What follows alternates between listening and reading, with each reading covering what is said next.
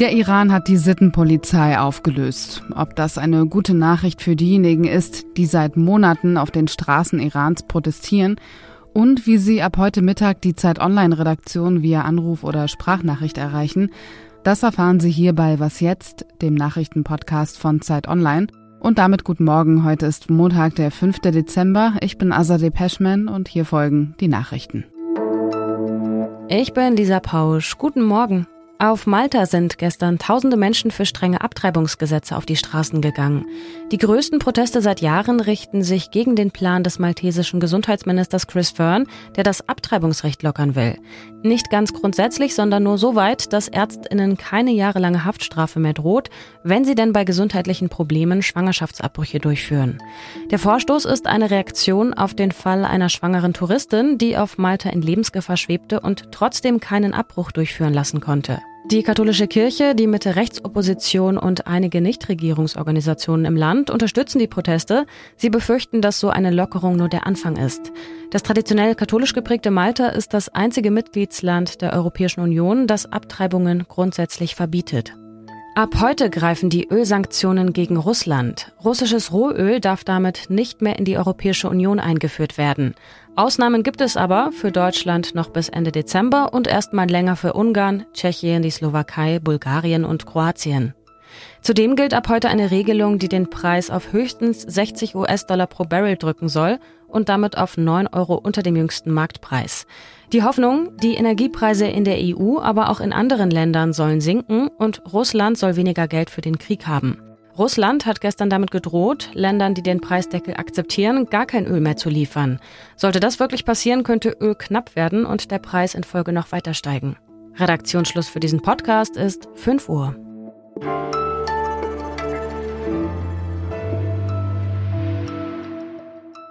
Seit über zwei Monaten dauern die Proteste, manche sprechen von Revolution im Iran nun schon an.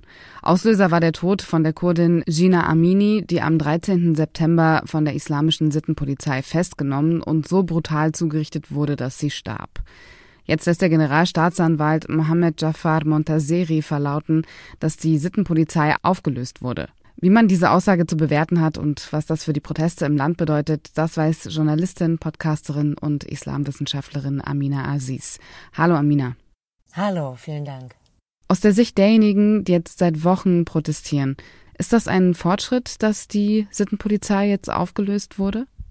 Ja, also erstmal wurde dieses Signal sehr ernst genommen von der Protestbewegung in Iran. Also der Schritt ist ja durchaus ungewöhnlich. Also normalerweise reagiert das Regime mit harten Crackdowns, also der Niederschlagung von Protesten und schiebt die Schuld auf das Ausland. Einen solchen Schritt ist das Regime bislang noch nicht gegangen. Daher wird das auch ernst genommen. Aber die Protestbewegung sagt natürlich auch, unser Ziel ist die Abschaffung der gesamten Islamischen Republik, ist die Abschaffung des Systems. Wir machen weiter. Von daher ist es ein ernster Schritt, aber es wird eben weiter protestiert, damit das gesamte Regime, damit es eben zur Revolution kommt. Ganz zu Anfang der Proteste, da hieß es ja oft, dass das Regime sich so präsentieren möchte, als sei es quasi reformierbar.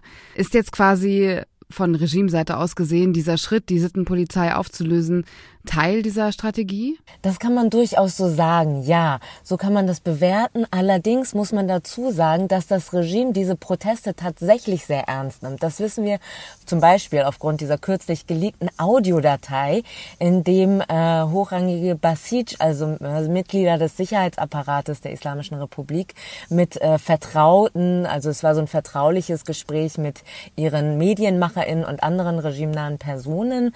Da wurde sich Gedanken darüber darüber gemacht, wie man dieser Protestbewegung begegnen kann. Also was macht man mit der Polizei, die beispielsweise schon Ermüdungserscheinungen zeigt? Und äh, was heißt das eigentlich, dass es so viele Streiks gibt? In dem Gespräch hieß es, dass über 70 Prozent der Businesses vor allem in Teheran und kurdischen Städten streiken. Das kann sich das Regime eigentlich nicht leisten. Also es gibt eine Unsicherheit seitens des Regimes. Gleichzeitig ist es natürlich Strategie und Propaganda.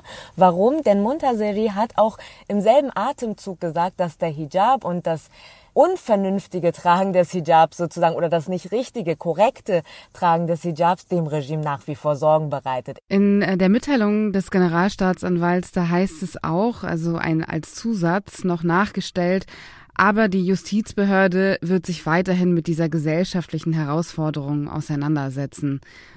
Was heißt das genau? Also damit ist gemeint, dass nach wie vor auf sogenannte Keuschheit und das richtige Tragen des Hijabs geachtet werden wird. Es gibt in Iran einen sogenannten Aktionsplan Keuschheit und Hijab. Es wird weiter versucht zu gucken, dass man eben diese Thematik ernst nimmt. Er hat gesagt, das wird, man würde eher versuchen, durch sogenannte kulturelle Maßnahmen das umzusetzen, also die Menschen so zu erziehen, dass sie freiwillig sozusagen ihr Hijab besser tragen. Wir sehen, das passiert jetzt nicht und das Regime versucht dadurch natürlich auch, dass die Proteste inhaltlich runterzuspielen auf die Frage des Hijabs. Diese Proteste treffen das Regime in ihrem Mark, nämlich in dieser Frage, wie kann man Frauen und Queers weiter unterdrücken und diese Durchsetzung, dieser gewaltvollen Durchsetzung vom Hijab. Und er sagte eben, die letzte Maßnahme sollten Justi äh, Justizmaßnahmen sein. Aber es sind viele Frauen ähm, nach wie vor in, im Gefängnis. Sie warten darauf, dass sie äh, die Todesstrafe erfahren. Deswegen ist es auch so, dass die Protestbewegung eben sagt, wir machen weiter. Das haben prominente Feministinnen schon gesagt oder auch der im Westen bekannte Fußballer Ali Karimi, der die Protestbewegung auch unterstützt. Die sagen alle, wir machen weiter. Unser Ziel ist die Abschaffung der der Islamischen Republik. Vielen Dank dir, Amina. Vielen Dank auch.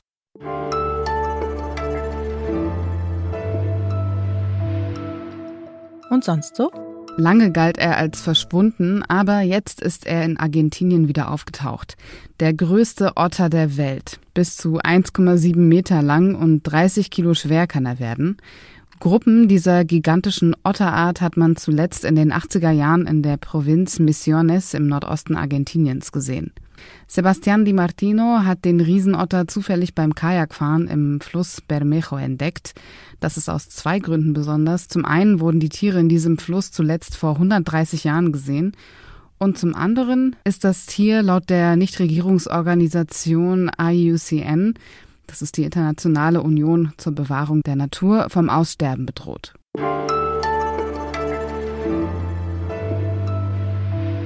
Am Ende fast jeder Was jetzt Folge rufen wir Sie in der Regel dazu auf, uns zu schreiben, wenn Sie Anmerkungen haben zu dieser Folge oder zum Podcast allgemein. Manchmal schicken Sie uns dann auch Themenvorschläge als Anregung, was wir bei Was jetzt umsetzen könnten. Danke an dieser Stelle übrigens, auch wenn wir nicht alles realisieren können. Wir lesen alle E-Mails und schätzen Ihre Rückmeldungen sehr. Ab heute um 12 Uhr gibt es einen noch viel direkteren Kanal, wie Sie Zeit Online erreichen können, das rote Telefon. Und wie das funktioniert und was hinter dieser direkten Leitung in die Redaktion steckt, das erklärt Zeit Online-Redakteurin Luisa Tomé. Hallo Luisa. Hallo Azadeh. Was ist das rote Telefon genau und wie kam es eigentlich zu dieser Idee? Wir haben vor einigen Wochen in der Redaktion zusammengesessen und sehr lange darüber gesprochen, wie sich die Stimmung im Land im Hinblick auf den anstehenden Winter gerade verändert. Und wir haben gemerkt, es gibt so viele Themen, die unsere LeserInnen gerade umtreiben. Also Winter, Krieg, Inflation, Corona. Das merken wir auch an den Kommentaren und Nachrichten, die uns jeden Tag erreichen. Und dabei haben wir vor allem gemerkt, es gibt sehr, sehr viel Verunsicherung. Und deswegen haben wir überlegt, was es bräuchte, um diesen Gefühlen und diesen Geschichten unserer LeserInnen noch näher zu kommen. Wir hatten irgendwie den Wunsch, noch besser zu verstehen, was die Menschen umtreibt und was in diesem Land gerade passiert. Und zwar überall, halt auch außerhalb der großen Städte, in denen Redaktionen und JournalistInnen nun mal meistens sitzen. Und dann kam uns die etwas verrückte Idee, Früher gab es vor allem in Lokalredaktionen ein Lesertelefon, wo man anrufen konnte und direkt erzählen konnte, was vor der eigenen Haustür passiert. Und dann dachten wir, lass uns das probieren. Wir richten eine direkte Leitung in die Redaktion von Zeit Online ein und sprechen direkt mit unseren LeserInnen. Und dann haben wir die Idee noch ein bisschen 2022 hinzugefügt und deswegen gibt es jetzt nicht nur die Möglichkeit, uns anzurufen, sondern man kann uns auch Sprachnachrichten schicken. Also für all diejenigen, die vielleicht nicht so gern telefonieren. Aber für diejenigen, die gerne telefonieren, was passiert konkret, wenn man dort anruft? Also konkret passiert dann erstmal, dass ein Redakteur oder eine Redakteurin abhebt. Diese Woche werde ich das sein. Und wann man genau anrufen kann und wer am anderen Ende der Leitung sitzt, wird aber auch jetzt immer in einem Kasten auf Zeit Online nochmal genau stehen. Und wir wollen uns dann eben die Zeit nehmen, mit den Menschen, die uns anrufen, zu sprechen und ihre Sorgen und Geschichten zu hören. Wir hoffen, dass wir auf diese Weise noch schneller mitbekommen, was sich im Land verändert und dass unsere LeserInnen uns auf Entwicklungen aufmerksam machen, die wir in unserer Berliner Redaktion vielleicht gar nicht sehen. Also zum Beispiel in einem kleinen Ort gibt es Proteste wegen der Energiepolitik, in einem anderen Ort rettet vielleicht eine Gemeinde gemeinsam einen Bäckerbetrieb, Sorgen um die Energierechnungen, all diese Dinge. Und natürlich hoffen wir, dass wir diese Geschichten auch erzählen können. Wir wollen über das, was uns erzählt wird, berichten. Einigen Hinweisen wollen wir nachgehen, indem wir ReporterInnen losschicken. Am Ende gibt das rote Telefon hoffentlich ein Bild davon, wie die Stimmung im Land ist und wie sie sich verändert über die Wintermonate und halt nicht nur für uns, sondern natürlich auch für unsere LeserInnen. Wer heute anruft, wird mit dir sprechen. Du machst das ja zum ersten Mal. Was sind deine Erwartungen? Ja, es ist natürlich ein bisschen aufregend, dass das Projekt jetzt endlich startet. Ich freue mich sehr darauf. Aber natürlich ist es vor allem aufregend, weil wir selber überhaupt nicht wissen, wie viele Anrufe uns erreichen werden. Wir starten das rote Telefon deswegen heute ein bisschen als Experiment mit offenem Ausgang. Deswegen bitten wir auch um etwas Geduld, falls einige in der Warteschleife landen. Und dafür gibt es ja auch noch die Möglichkeit, uns jederzeit eine Sprachnachricht zu schicken. Aber erstmal freue ich mich jetzt darauf loszulegen und ich bin sehr gespannt auf den Moment, wo das rote Telefon das erste Mal klingelt. Vielen Dank dir, Luisa, für deine Zeit und an alle HörerInnen, die sich jetzt animiert fühlen, anzurufen. Ich verlinke die Nummer beziehungsweise die Seite, auf der dann die Nummer steht, in den Show Notes. Und damit endet was jetzt für heute. Um 17 Uhr macht hier im Update mein Kollege Moses Fendel weiter. Wenn Sie mir Otter-Videos schicken möchten oder sonst etwas mitzuteilen haben, machen Sie das gerne über die E-Mail-Adresse wasjetzt.zeit.de. Ich bin Azadeh Peschman. Kommen Sie gut durch den Tag. Äh, Amina, Amina, sorry, ich habe gerade im Hintergrund die äh, Polizeisirene gehört. Ja, kannst du es nochmal sagen?